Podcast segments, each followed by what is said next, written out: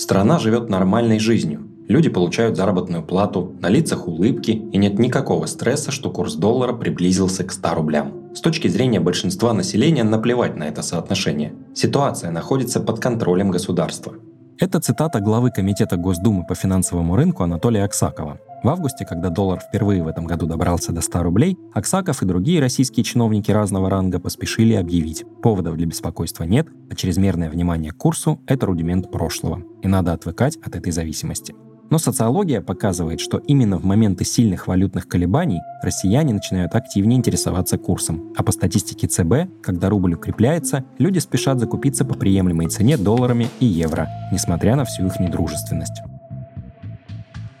Привет, меня зовут Игорь Жулькин. Я редактор экономики и инвестиций в Тинькофф журнале. И это четвертый выпуск нашего подкаста «В курсе рубля» про российскую и не только российскую экономику. О том, что происходит с экономикой, люди, как правило, спрашивают друг друга в кризис, когда есть риск потерять сбережения или, чего хуже, лишиться работы. В спокойные же времена экономика мало кого интересует. Для большинства она остается непонятным и непредсказуемым фоном, чем-то вроде погоды. В этом подкасте мы разбираемся на практике, как устроена экономика, куда движется и чего нам от нее ждать.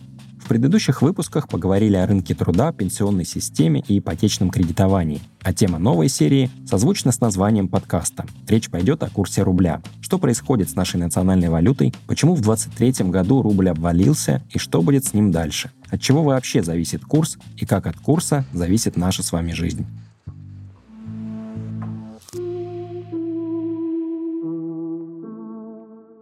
В 98 году, когда я был школьником, родители скопили денег и купили старенький «Москвич». Тогда он стоил около 6 тысяч рублей. По тем временам это было 1000 долларов. А через пару месяцев случился дефолт.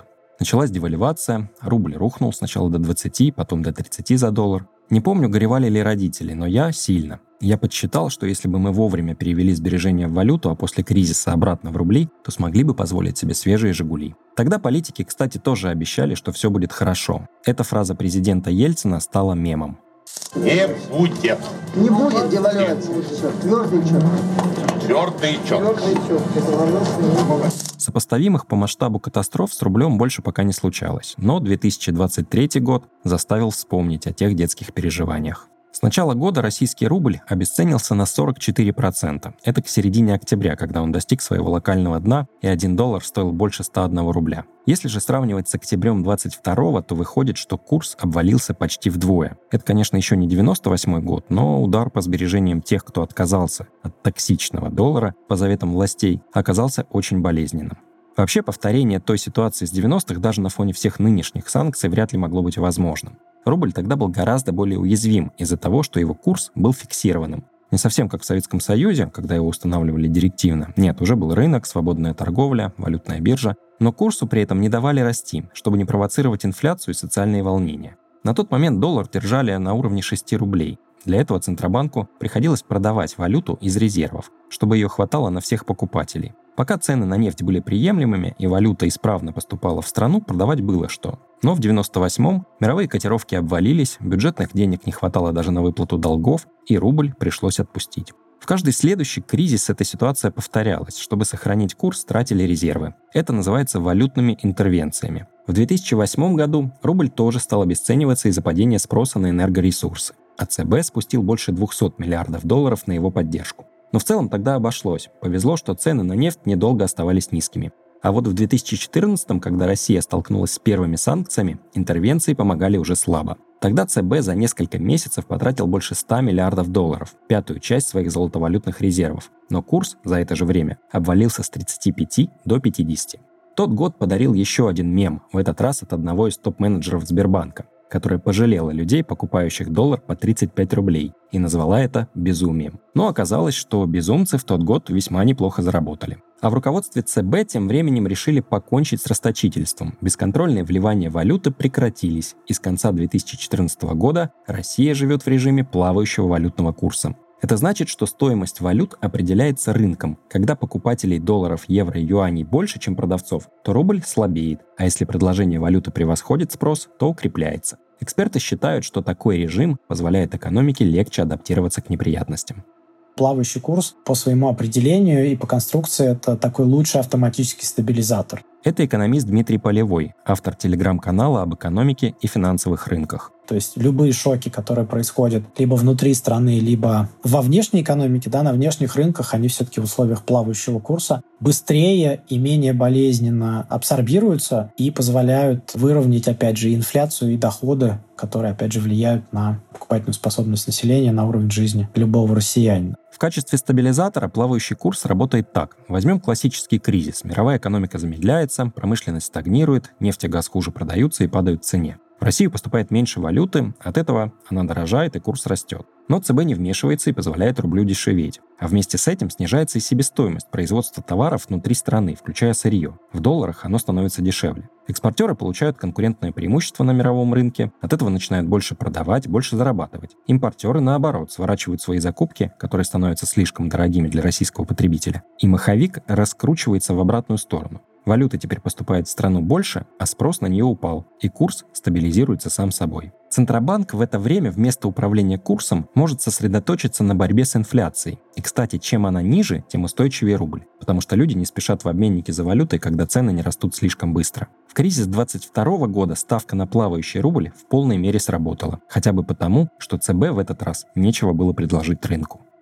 Мы знаем, что часть резервов Центробанка заморожены, да, остальная часть, она, в принципе, не в полной мере могла бы компенсировать подобного рода оттоки, которые мы наблюдали несколько раз. Если вспомнить, то период более низкой инфляции, более предсказуемой инфляции, меньших шоков на уровне финансового сектора мы имели тогда, когда мы отказывались от а, фиксированного курса. Центробанк, и с моей точки зрения правильно, все-таки придерживается и отстаивает тезис о том, что а, плавающий курс рубля, инфляционное таргетирование и сохранение все-таки относительно либерального подхода к финансовым потокам, несмотря на наличие отдельных ограничений, это лучший инструмент, лучшая комбинация в текущих условиях. Да, безусловно, есть отдельные моменты, которые приходится регулировать, там, контролировать или донастраивать в каком-то ручном либо полуручном режиме, но, к сожалению, такова реальность, Вмешательство денежных властей с недавних пор мы видим с завидной регулярностью. В этом году ЦБ постоянно продает на бирже китайские юани. Сначала в рамках бюджетного правила. Это такой механизм, при котором из резервов продают валюту, чтобы пополнить доходы казны при низких ценах на нефть. С января по август из Фонда национального благосостояния продали китайские юани и золото на 560 миллиардов рублей. Еще почти на 300 миллиардов продадут до конца января. Формальный повод – зеркалирование рублевых инвестиций Минфина из ФНБ.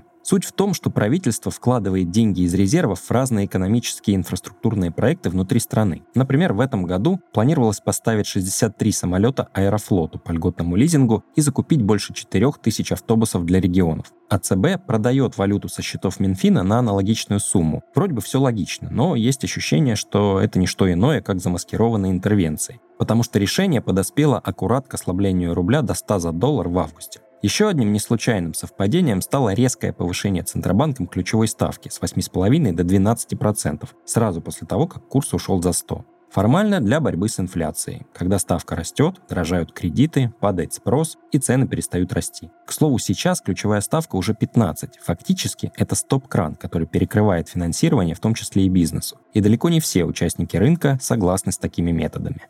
С точки зрения экономики мы вообще не считаем, что ЦБ действует правильно в отношении борьбы с инфляцией, потому что эффекты от изменения ключевой ставки проявятся, вероятно, в районе года, и действовали вот таким довольно жестоким по отношению к экономике образом, по крайней мере, стоило бы распределить тогда действия во времени.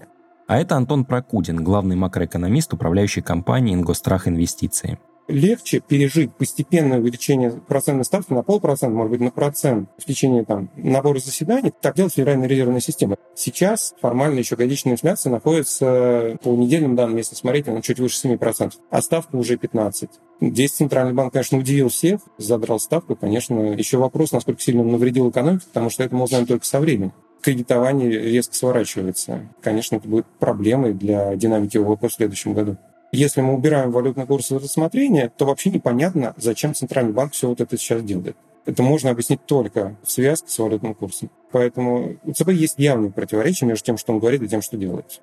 Противоречие, которое видит Антон, заключается в том, что российский Центробанк продолжает настаивать. Валютный курс его волнует только в контексте инфляции. Но при этом жесткие решения следуют именно за ослаблением рубля. А еще ЦБ отмечает роль ставки в его укреплении. В августе и октябре доллар был 101, а в конце ноября уже 88. Прокудин считает, что причины не в ставке и что регулятор лукавит. Ключевую ставку резко дернули в августе, почти что стоп-кран. Эти эффекты должны были проявиться тогда сразу же в августе, в сентябре. Если мы говорим про монетарные эффекты, именно те, которые на самом деле Центральный банк и должен преследовать, эти монетарные эффекты проявятся примерно через год только после резкого изменения ставки. То есть эти эффекты будут позитивными для рубля только во втором полугодии 2024 года. Для нас сейчас они никакой роли не играют.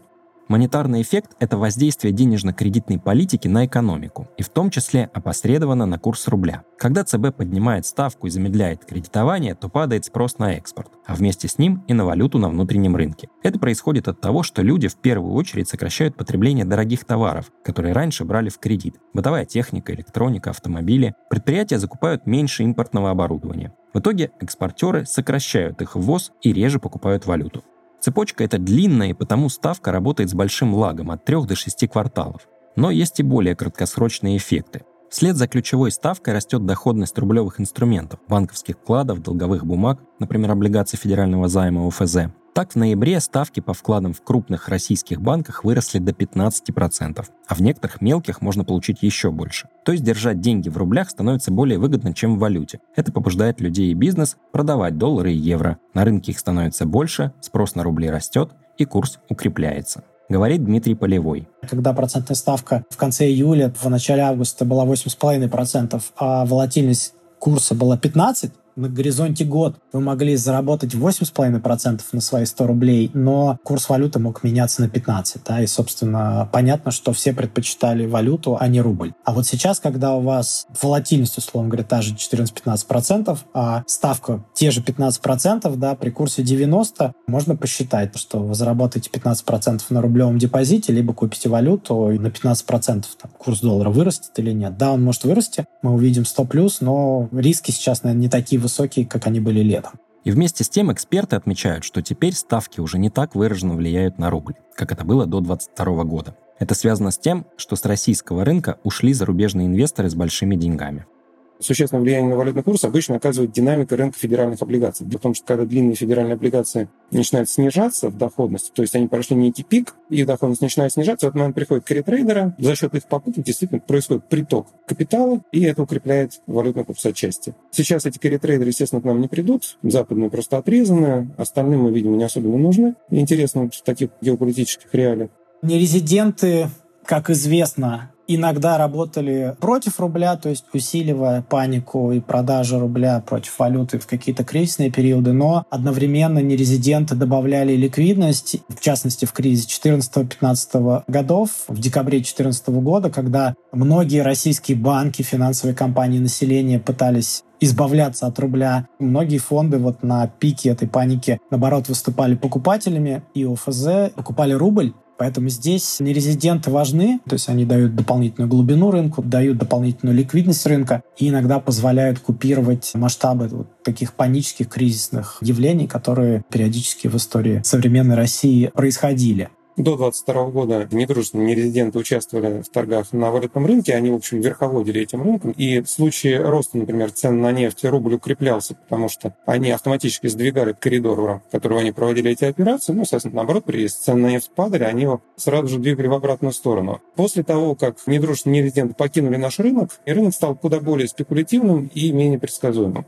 Эксперты сходятся во мнении, что высокая волатильность, то есть когда курс скачет то вверх, то вниз, это новая российская реальность. В первую очередь потому, что рынок стал менее ликвидным, сократился оборот и количество игроков. С уходом из страны нерезидентов объем торгов на внутреннем валютном рынке упал более чем вдвое. А чем меньше денег, тем больше на курс влияют разовые сделки, которые раньше рынок бы и вовсе не заметил. Это как зачерпнуть ковш воды из озера или из ведра. Озеро от этого не обмелеет, а вот в ведре воды станет заметно меньше. Например, есть налоговые периоды. В конце каждого месяца российские экспортеры делают отчисления в бюджет, а для этого продают валюту, потому что платить нужно в рублях. Иногда эти объемы крупнее обычного, например, когда к ежемесячным добавляются квартальные налоги. Такие операции могут заметно укрепить рубль, воды в ведре становится больше. А иногда бизнес, наоборот, идет на рынок за крупными партиями валюты. Так, ритейлер «Магнит» летом запасался валютой, чтобы выкупить свои акции у иностранных акционеров. Компании понадобилось несколько сотен миллионов долларов. Для российского рынка в его нынешнем виде это слишком большая сумма, чтобы не оказать давления на рубль.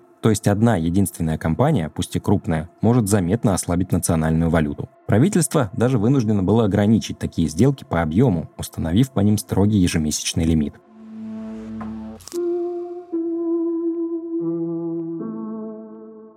А еще бизнес и государство периодически платят по своим долгам. Так, в сентябре Минфин погасил крупный выпуск еврооблигаций на 3 миллиарда долларов. И хоть выплаты были в рублях, ЦБ пришлось увеличить продажи юаней на бирже, чтобы компенсировать возможный спрос на валюту со стороны инвесторов, которые получили много денег разом. Такой же разовый фактор в ноябре позволил рублю ощутимо укрепиться за несколько дней. «Газпром» погашал двухмиллиардный выпуск еврооблигаций. Эти 2 миллиарда евро чудесным образом непосредственно перед датой отсечения курса, потому что платит он в рублях по курсу на определенную дату, в течение предшествующих двух или трех дней курс радикально снижался без каких-либо явных причин. Скорее всего, «Газпром» просто накопил валюту, необходимую для того, чтобы осуществить платеж, и продал ее, по сути, одномоментно, там, за 2-3 дня, существенно понизив валютный курс против равновесия, которое у него есть. Мы ожидали, что в рамках налогового периода курс сместится, по крайней мере, до 90 92, может быть, даже до 90 рублей за доллар. В те дни, когда «Газпром» был активным на рынке, курс вообще упал где-то с 91 на 92, сразу до 89. Волатильность – это действительно новая реальность. По нашим подсчетам, которые там на основе определенных технических параметров курса делаются, волатильность выросла в полтора раза по сравнению с тем, что было до 2022 года. И нам действительно придется привыкать к тому, что мы будем наблюдать некие аномалии на рынке, когда при падающей цене на нефть курс рубля укрепляется. Для людей это должен быть звоночек, прежде всего, того, что раз курс явно расходится с своими фундаментальными значениями, с фундаментальной динамикой, то, скорее всего, рынком драйвят совершенно не экономические факторы, да, а факторы краткосрочные, приходящие, которые быстро потом исчезнут. Фундаментальные значения – это курс, который определяется чисто экономическими факторами. Главный из них – торговый баланс. Если в двух словах, то это разница между объемами продаж экспортеров и покупками импортеров. Когда продаж намного больше, чем покупок, курс укрепляется, потому что предложение валюты на внутреннем рынке превышает спрос. Ровно так было в 2022 году. После введения санкций поток импорта в Россию резко сократился, а экспорт при этом сильно вырос из-за подорожавшего энергосырья и роста поставок в европейские страны, которые спешили закупиться впрок накануне нефтяного эмбарго. За год российский экспорт составил примерно 630 миллиардов долларов. Это максимальное значение за прошедшие 15 лет. До этого, в течение предшествующих лет 14, экспорт колебался между 300 с небольшим миллиардами долларов и где-то 590 миллиардов долларов были максимальные годовые значения. Поэтому мы ожидали, что в условиях очень высокого экспорта, из-за высоких цен на газ, в 2022 году курс в любом случае должен укрепиться. На это еще наложилось одновременно снижение импорта. И это дополнительно снизило спрос на валюту и привело к существенному укреплению валютного курса, больше даже, чем мы ожидали, потому что мы думали, что курс укрепится где-то как раз летом, в третьем квартале 2022 года примерно до уровня 63-66, у нас первоначальные расчеты были такие, а фактически он укреплялся даже там до уровня где-то между 50-60 рублей за доллар именно благодаря очень маленькому импорту. В 2023 году ситуация для рубля развернулась в обратную сторону. Новые санкции ударили уже не по импорту, а по экспорту. В итоге российская нефть сильно подешевела, поставки газа тоже сократились и в объемах, и в ценах, а импорт, наоборот, сильно вырос. Бизнес выстроил параллельные схемы поставок, научился обходить блокировки и расплачиваться за товары. Правда, теперь завозить их в Россию стало дороже, что еще больше подогревает спрос на валюту. Получается, что в 2022 году санкции сыграли на пользу рублю, а в 2023 уже против него ухудшение внешнеторгового баланса прежде всего задавало вот тот тренд рубля, который мы наблюдали, тренд к его ослаблению. А снижение экспорта частично это следствие более низких цен на нефть, на нефтепродукты в начале этого года, как следствие того потолка по российской нефти, тем нефтяным санкциям, которые анонсированы да, в конце прошлого года. Что касается импорта, то ну, действительно запрет на поставки тех или иных товаров в Россию при сохраняющейся потребности в этих товарах и частично, возможно, в услугах, а они заставляют компании действительно искать альтернативные каналы поставок, повышают издержки за счет усложнения логистики, за счет дополнительных финансовых каких-то элементов. Поэтому влияет ли санкции, да, но, мне кажется, санкции одновременно подсветили сохраняющуюся зависимость России от э, импорта Все это дополнительно да, сокращало торговый баланс в этом году. Влияние торгового баланса на национальную валюту и экономику хорошо иллюстрирует пример с датской компанией Novo Nordisk.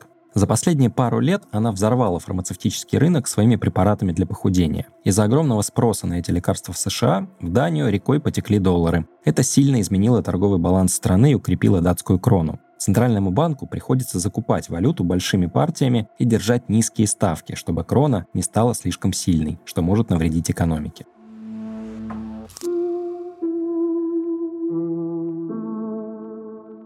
Кроме торгового баланса на фундаментальные значения валют влияет также поток капитала. Это не обязательно вывод денег олигархами в офшоры. Когда вы покупаете валюту, вы тоже увеличиваете отток, потому что выводите свои сбережения из рублевой зоны. Россияне любят отдыхать в Турции, это тоже отток, потому что мы тратим за границей деньги, которые заработали в России. А еще из страны в последнее время уехало много людей, которые теперь постоянно живут за рубежом и переводят туда свои российские зарплаты. Но, конечно, ключевое влияние на платежный баланс оказывают не мелкие операции физлиц, а крупные сделки бизнес-компаний, как те, что мы уже упоминали в примерах с «Магнитом» и «Газпромом». Схожим образом в конце прошлого года на рынок влияли покупки валюты Норникелем, который гасил долги перед швейцарским банком Unicredit на 500 миллионов долларов. А минувшей весной отток капитала вырос почти на 100 миллиардов рублей, когда компания Shell выводила из страны выручку от продажи своей доли в крупном нефтегазовом проекте на Дальнем Востоке. И здесь тоже работает аналогия с озером и ведром. Чем больше торговый профицит, тем менее заметно влияние оттока капитала, поясняет Дмитрий Полевой. Мы имеем снижение профицита торгового баланса в нашей торговле товарами и услугами с 290 миллиардов в прошлом году до где-то 120 миллиардов за вот последние 12 месяцев, если мы берем 10 месяцев этого года и два последних месяца прошлого. То есть более чем в два раза. За этот же период иностранные активы России выросли где-то на 40 миллиардов, а обязательства сократились на 3. То есть масштабы цифры можно сопоставить. Есть структурный отток, который, образно говоря, это деньги, которые всегда покидали страну, покидают и будут покидать независимо от того, что происходит в экономике, что происходит с курсом. И здесь действительно в 2022 году сумма этих операций около 8 миллиардов долларов, в 2023 году за 10 месяцев уже 12, а до 22 года, ну, приблизительно с 15-16 годов, этот отток не превышал 2-3, максимум 5 миллиардов долларов в год. И это тоже является одним из показателей того, что есть частично оттоки, которые усилились и которые тоже влияют на курс. Но, повторюсь, все-таки базой было сокращение торгового баланса. То есть в отдельные летние месяцы мы имели профицит всего там 1-2 миллиарда долларов в месяц. И, собственно, в этих условиях понятно, что оттоки, измеряемые сотнями миллионов долларов или э, миллиардами долларов, давали столь существенное ослабление рубля и столь высокую волатильность, которую мы, опять же, наблюдали. После обвального падения рубля в 2023 году в дело вмешались российские власти. Указом президента крупнейших экспортеров обязали продавать большую часть своей валютной выручки на внутреннем рынке и установили жесткий контроль за их валютными операциями. После этого решения рублю наконец полегчало, курс начал укрепляться. Правда, Антон Прокудин считает это очередным неслучайным совпадением. А что касается указа президента, изначально мы оценивали действие этого указа и момент его введения как, скорее всего, незначительный, либо вовсе отсутствующий эффект. Что было сделано? Указ ввели непосредственно перед налоговым периодом в октябре. Мы и так ожидали, что курс будет укрепляться. Неважно, будет введен указ или нет. Я вообще подозреваю, что момент был выбран довольно хитро именно для тех целей, чтобы невозможно было однозначно сказать, что он не работает. Сейчас же активно говорят, что указ действует и курс укрепляется, но мы видим факторы, которые отчасти можно было заранее предугадать. Этот фактор, он психологический он на самом деле не экономический, потому что, как верно говорила глава Центрального банка, компания 99% своей экспортной выручки все равно реализует в том или ином виде. Поэтому от того, что их обяжут продать 72%, вот по текущему указу получается, что наверное, 72% продавать, или их обяжут продать даже 90%, это ничего не меняет. Даже если будут обязаны продать все 100%, это на валютный курс практически никакого влияния не окажет, кроме психологии в момент введения этого указа. Многие думают, что сейчас валюты станет много, курс резко укрепится, и потом они через несколько месяцев обнаруживают, что это вообще не так.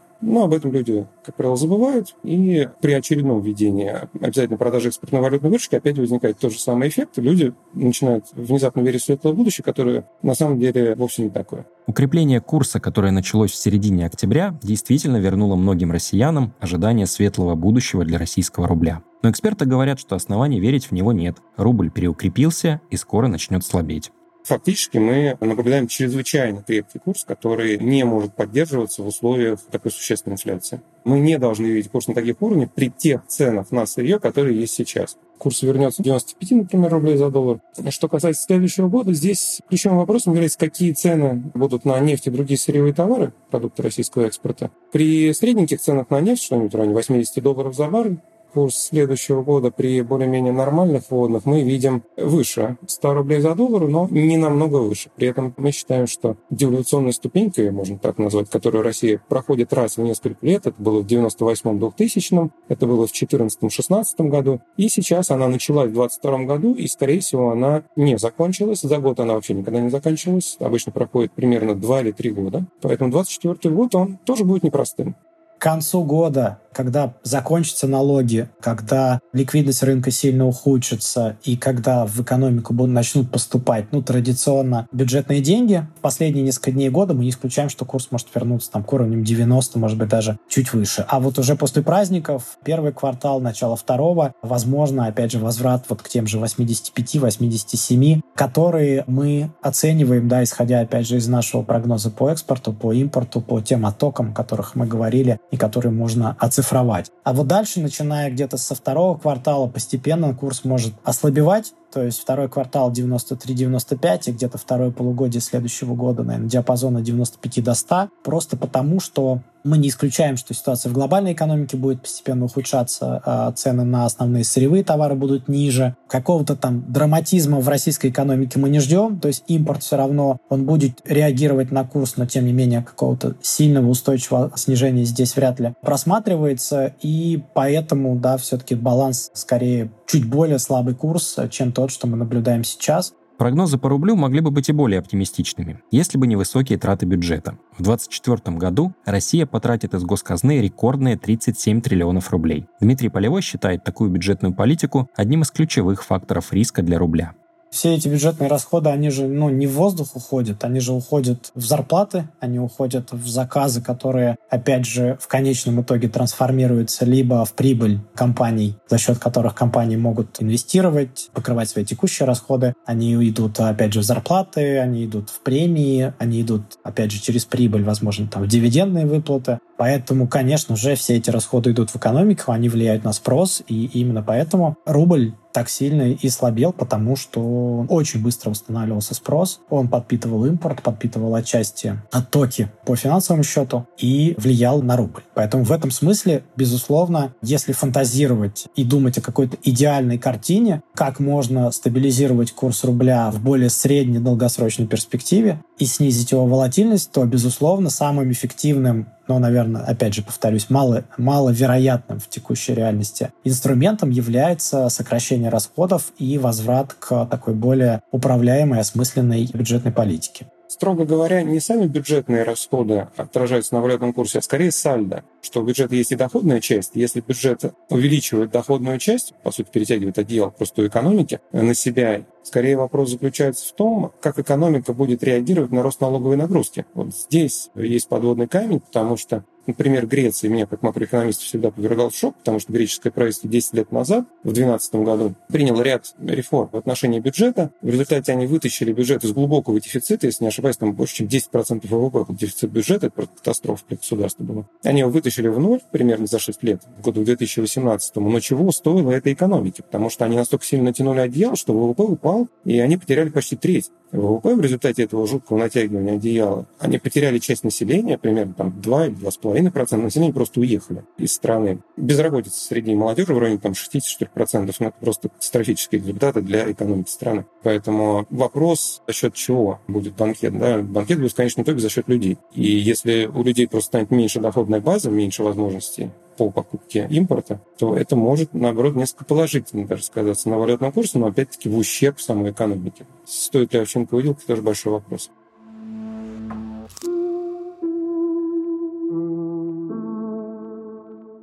В конце разговора я не мог не спросить у экспертов, что же делать людям во всей этой ситуации со своими сбережениями. Продавать или покупать валюту, вкладывать в активы или хранить наличными под подушкой. Мнения разошлись. Дмитрий Полевой предлагает держать большую часть денег в рублях, Антон Прокудин в валюте. цены в России и наша потребительская корзина зависит от импортных товаров, очевидно, что ну, часть сбережений должна быть в валюте потребительская корзина любого человека отличается, да, то есть человек с более низкими доходами больше потребляет в России, да, и чувствительность там курсу прямую меньше для людей с большими доходами. Траты на более дорогие импортные товары либо услуги, там, поездки за границу выше, поэтому и чувствительность к курсу и потребность держать большую долю в валюте, она выше, но, наверное, ну вот в среднем 70 на 30, наверное, как некоторый базовый вариант. В связи с санкционными рисками, с инфраструктурными рисками, с рисками блокировки, очевидно, что держать валюту на счетах, ну, сейчас